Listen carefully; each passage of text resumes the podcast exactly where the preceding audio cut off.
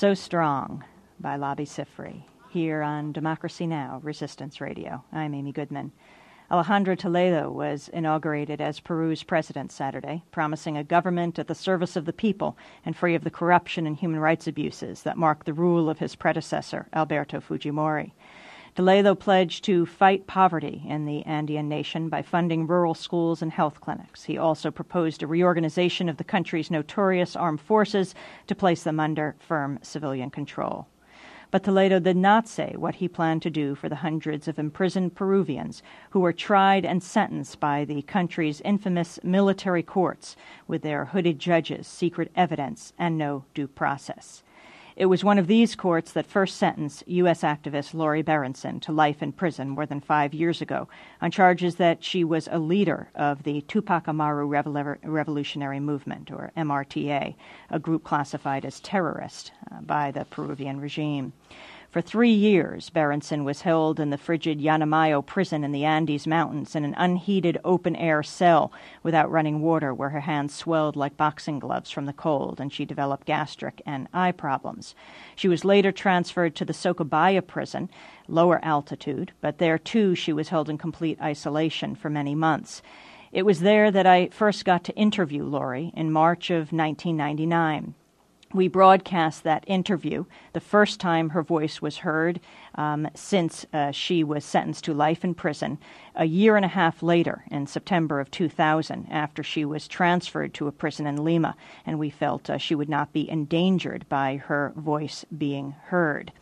After intense international pressure, the Peruvian military voided Lori's life sentence and ordered her retried in a civilian court on reduced charges of collaborating with the MRTA and planning an attack on the Peruvian Congress. Lori Berenson continues to say she is innocent of the charges, but in June she was convicted and resentenced to 20 years in prison. Democracy Now! today again breaks the sound barrier. We sent Lori Berenson a series of questions and over the next three days you'll hear her answer from the Chorrillos prison in Lima, Peru. It is the first time that people will hear her voice since she was sentenced. The sound isn't optimal, but these are the conditions under which she was able to do the interview. She begins by saying she's grateful for the opportunity to give the interview, but that she's hoarse from throat problems. Please listen carefully. I'm grateful for this opportunity to be able to give an interview. Um, sorry to say I'm extremely hoarse, uh, um, throat problems, so um, I hope my voice is at least understandable. Um, I'll read the questions and then give the answers. She says she'll read the questions and give the answers. Initial reaction to the Peruvian court's verdict against you. Okay, well, there I mean, on one hand, it was pretty much announced since the very day um, the retrial started that I was going to receive a high sentence. Um, although I perhaps had the hopes that someone would be more logical when they dealt with the trial itself, taking into account that they were not uh, abiding by international standards they weren't even abiding by the constitutions. They never changed the anti-terrorist laws, and there was a sentence in the Inter-American Court that said they needed to change the anti-terrorist laws, but they didn't, and that's what I was tried by. So it was, I guess, um, in spite of the fact I did have the hopes they wouldn't do that, it was pretty much announced that I was going to get a sentence, and I was going to get a high one. Uh, the sentence I received was received on what is called criteria of conscience or criteria de conciencia, which means um, with lacking uh, proof or lacking evidence, they take a decision, basically. going to the second question, did you consider the second trial any more legitimate than the first? What were the differences? What were the similarities? I'd like to begin here um, saying that uh, the big difference between the second trial and the first was that the second was in a civilian court. Uh, the first was in a hoodless, uh, hood, hooded military court. Um, that um, in my particular case, that meant it was an open trial. It was open to the press um, and the public in its uh, in the oral oral trial phase. Whereas uh, the military uh, in the military court, it was a uh, definitely a closed trial where my lawyer was able to give his defense after I was already sentenced. Um, basically, that's the, and I will say the military court trial, you know, we were lined up in a room um, with soldiers behind us and read a sentence. That was the trial. Um, so I will say there is a difference in that sense. I was questioned. Now, in terms of whether or not it's more legitimate, that is uh, always a relative term. I do believe that um, uh, the, the fact that it was open, unfortunately, was not used in a way that would necessarily be helpful to the defense, in the sense that, um, strangely, whenever the defense presented anything anything important, or whenever the defense uh, presented, you know, the defense, like the last one of the last days in court was my lawyers presenting uh, our case, and the press did not cover it at all. Whereas they did cover it when the prosecutor did so, or when the state prosecutor did so the days before. So I think, in that sense, uh, the fact that the press is is allowed to be present doesn't necessarily mean that public opinion is uh, enabled to see what really happens. Um, in, in terms of differences, I think I more or less touched that. Unfortunately, the similarities are, are many. It's the same legislation that uh, a dictatorial regime put into place in a state of emergency. The anti-terrorist laws are exactly the same ones that were put into place in 1992. Um, that means that in spite of the fact that perhaps uh, being an open trial, and in those days uh, even civilian trials were with hooded civilian judges, um, even so the uh, limits of the framework of the legislation did not enable for, for due process, really. Um, there were other issues such as the um, the way the judges acted, in the sense that they basically took over the job of the prosecutor, which is unusual. Um, the judge emitted conclusions uh, during the trial itself. I was guilty since if if I was already guilty since before the whole thing started when. Um, ex-president Fujimori said I was going to receive uh, 20 to 30 years, I believe was his statement, the very day um, my my case was bumped out of the military court. Um, in this case, this is a, you know the main judge, uh, Dr. Ibazeta, was had already uh, meant had already given opinion on my case years earlier. Um, had he he's a person who had been uh, a witness to the OAS, a witness uh, called in by the Peruvian government of Alberto Fujimori, called into the OAS to testify in the case of um, Baruch Ivcher, if I'm not mistaken, in 1998, if I'm not mistaken. Also was called in to testify on judicial reform to defend it uh, in the Inter-American Court. Uh, in, in, that sense, I think I had a, very, a selection of non uh, non-impartial judges or very partialized judges, and that in itself is not um, doesn't have much to do with any uh, much of anything to do with due process.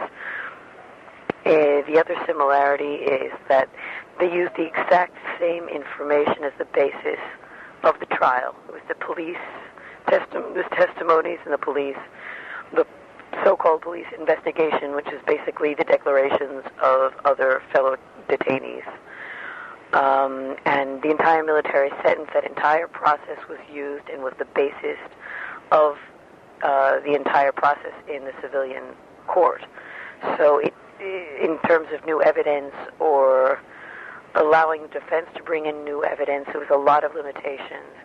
In terms of witnesses that were brought to the trial, um, unfortunately, um, the witnesses were not well treated by the judges whenever they did not uh, act the way they, uh, I guess they wanted. They didn't when they didn't say what they wanted to hear.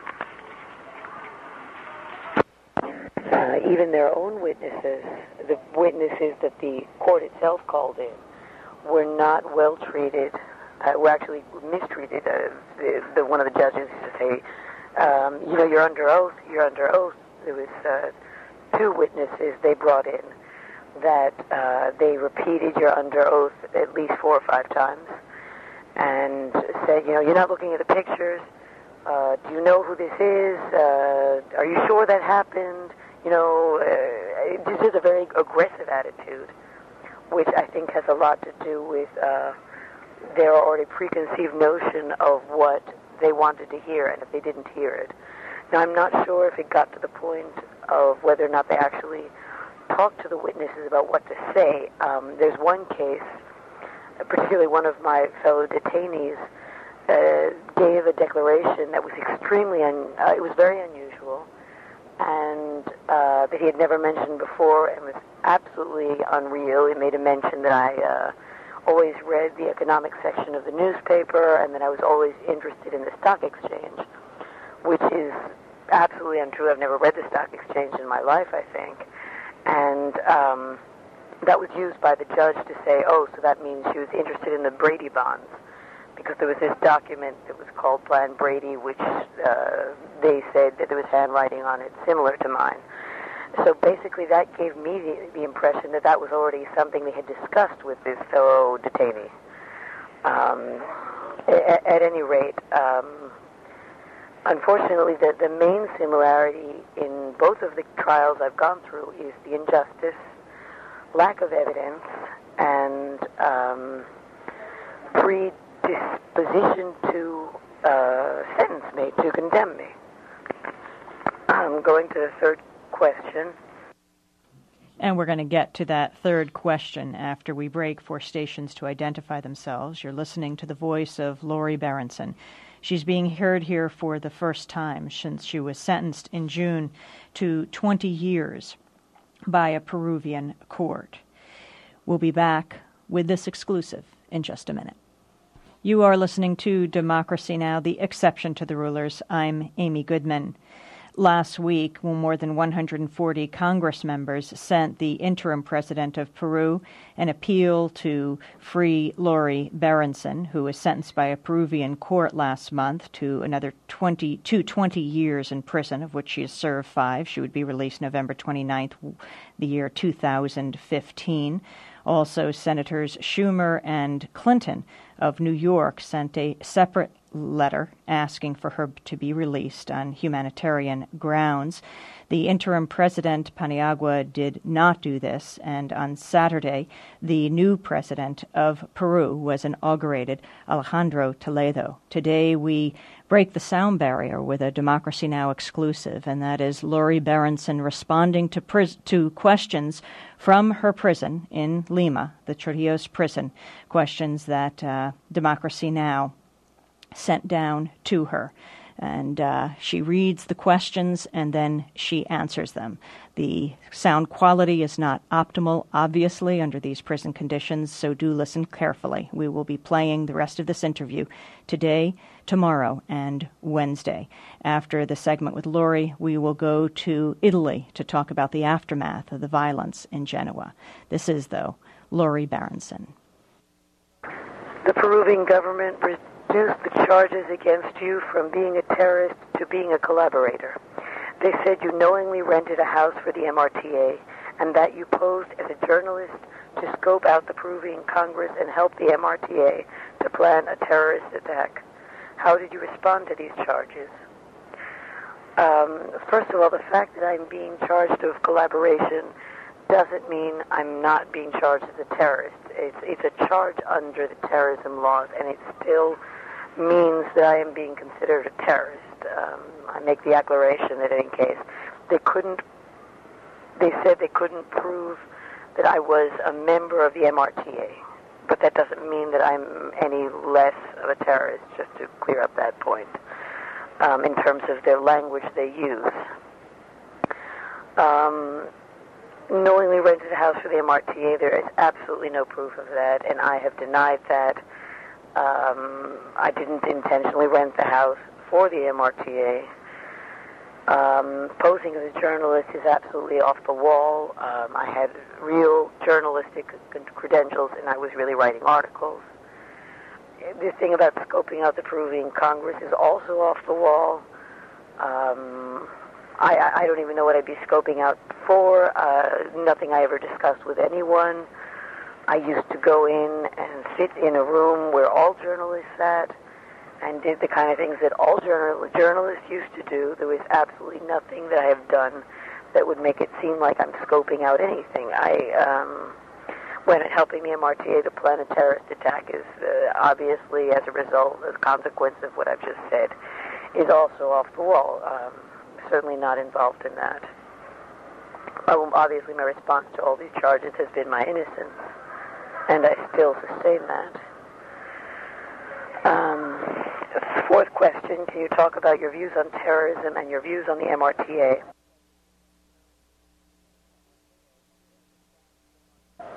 Do you think if you had condemned the MRTA, it would have made a difference in, a, in your trial? Okay, my, okay, the way I understand terrorism is a concept that means um, indiscriminated violence, uh, destructive, um, destructive random violence that used to terrorize to create terror. Basically, is my feeling of what terrorism is. Um, of course, I do condemn terrorism. The difference that I see between terrorism in, and the MRTA is I see that the MRTA is part of a process that has happened in probably all Latin American countries, in many countries all over the world, where uh, rebel movements or insurgent movements uh, arise on the basis uh, usually of uh, political economic situations, principally economic situations, uh, different forms of uh, abuse and exploitation that people in front confront, and they um, either um, different kinds of protest movements, either either in terms of uh, mass movements, you could call it, or even armed movements have surged in many places of the world.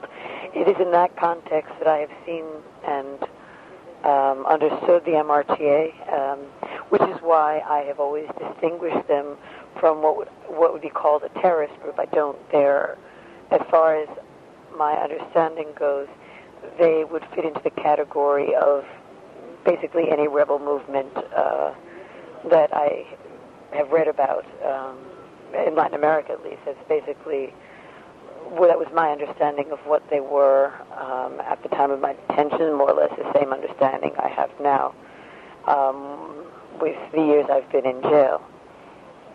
Um, the question here: Do I think had I had I condemned the MRTA, I would probably be free now? I say that because one of the things that basically is, I think my freedom would have been contingent on condemning the MRTA and saying that they had either used or threatened or obliged me to do I don't know what, and uh, on the on the issue of condemning and admitting my guilt in something. That's basically, um, to me, the way I probably would have gotten out. Um, obviously, getting out on on the basis of going against my principles because I have no reason for condemning. Uh, I have no reason. It's not up to me to condemn anybody and I can't uh, blame people for things they haven't done. Much less so if I were to do so to try to get out. I think that's unconscionable. It doesn't goes against my moral values. Going to the next, uh, asked for this sum, summarize my final statement in court. Okay. Um, well, my final statement in court was a pretty long one. I would divide it on on topics that had a lot more to do with my case uh, and other things that had more to do with the political context in which my case is occurring. I talked about my innocence in the, in the charges against me. I went charge by charge, explaining why I was innocent of each charge. I also talked a lot about uh, the political context in the sense of, of how my trial had been before, uh, what the whole lack of due process, how that trial, those military trials, you know, or even civilian trials in, in hooded courts, uh, meant no due process and brought so many, so many people to jail in such horrendous conditions. I talked about the, all the human rights abuses, torture, etc., that um, had existed and have been actually the majority of cases in these years. Um, then I talked about uh, issues of how my trial uh, was a political trial, um, basically for two reasons. One is because um, if, if the case of political violence, uh, although it, the reason for political violence probably has more to do with economic uh, situations, it, the response to political violence is a state response, and it is a policy, and it's political.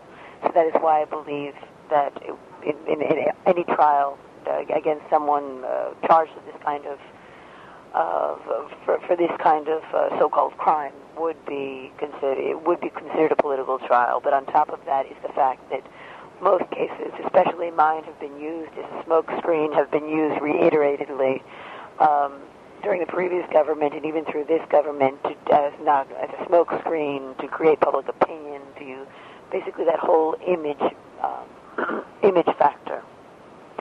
And here's where I also remembered that uh, historically, not only here, it's a process that has been seen in most countries where there have been authoritarian regimes or dictatorships, is the use of public opinion, um, the basically the manipulation of public opinion to believe things that aren't true, and that is certainly the whole uh, policy of disinformation um, around the issues of um, political violence in Peru has been, it's, it's to date a very difficult situation because uh, w- what is truth in those sense? The, the public has been fed such a story for so many years that it's very hard to change that.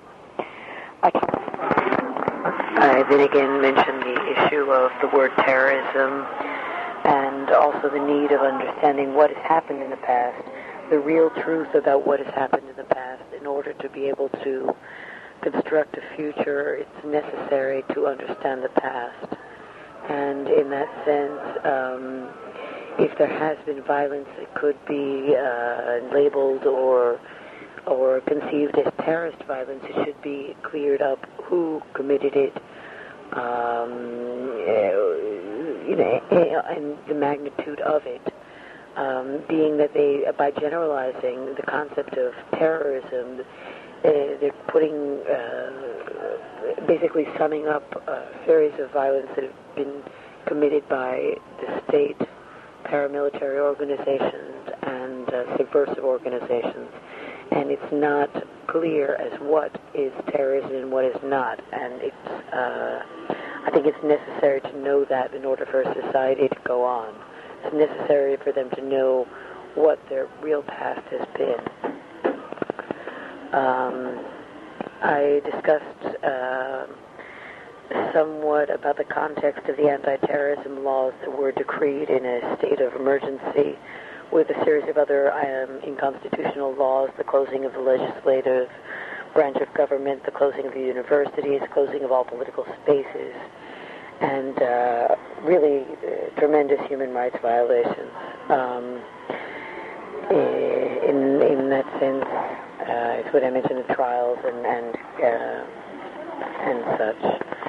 Um, I mentioned uh, issues about my the image that I the negative image I projected um, in my press presentation and that I was sorry of having projected such an image, but I explained why it had a lot to do with the suffering, um, not only of uh, the Peruvian people in general because of hunger and misery, or, or only the suffering that I was aware of that happened, the torture and, and deaths even that have happened in uh, police forces uh, headquarters and in army headquarters, but also the torture in, of one of my fellow detainees who um, through really serious medical negligence, was not correctly uh, treated as a form of torture.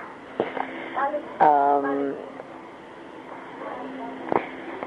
well, uh, basically, that would be the the, the, the summary of that. Um, in terms of uh, explaining uh, the situation of, of, violence that I had seen, I had mentioned the relation between political violence and what could be called the structural violence or the violence of Hungary, hunger and misery and uh, exploitation, and that is when I mentioned um, the cases of several martyrs of, uh, of basically the Catholic Church, but the Church in general, uh, people who had, had decided to take uh, the preferential option for the poor. Uh, in, and that is where I mentioned the case of people I much admire, uh, martyrs such as um, Archbishop Romero and um, Bishop Gerardi for defending the poor and defending the truth. Um, and and how that taught me to not to not um, not keep quiet when I see injustice. I think that is something when one silences uh, or, or does not denounce injustice, they, they wind up converting themselves into accomplices of injustice. And that is something I've learned in my uh, in my upbringing to a certain extent. Um, I even uh, I, I even believe that it's something my, my my parents, my family, and friends still believe in. In this, in that's probably the reason they actually support me um, which is something I thank and even thanked in court. Um, and at the end, I, re- I made a reference to a lot of the questions they had made to me, which were called uh, basically value questions, not questions on facts, but facts on questions on my way of thinking about things.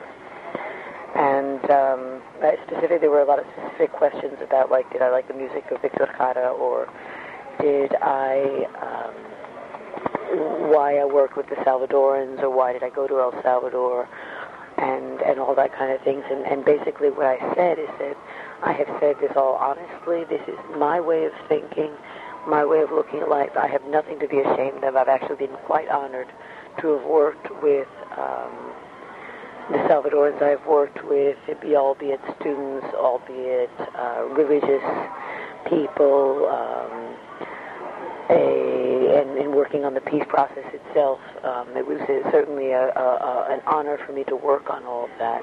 And I have nothing to be ashamed of, of having worked with either people I've worked with, um, with the now Congressman uh, Salvador Sanchez Cerén, or with anybody really. Um, and basically explained, you know, none of that makes me guilty of a crime. I have committed no crime. Um, and well, I, I closed expressing my that I still have a great love for Latin American people and for the Peruvian people, and I still have a lot of hope for the change, uh, for the better in all of these countries, especially in Peru. That's more or less a summary of what I said um, that day in court. Lori Berenson, speaking from the Chorrillos prison in Lima, Peru. She was sentenced last month by a Peruvian court to 20 years in prison and would be released November 29th, 2015, unless she is pardoned or in some way released or her sentence commuted before that time. This is uh, the first part of a three part interview that we did with her as she read the questions we sent to her is the first time her voice is being heard since she was sentenced in June.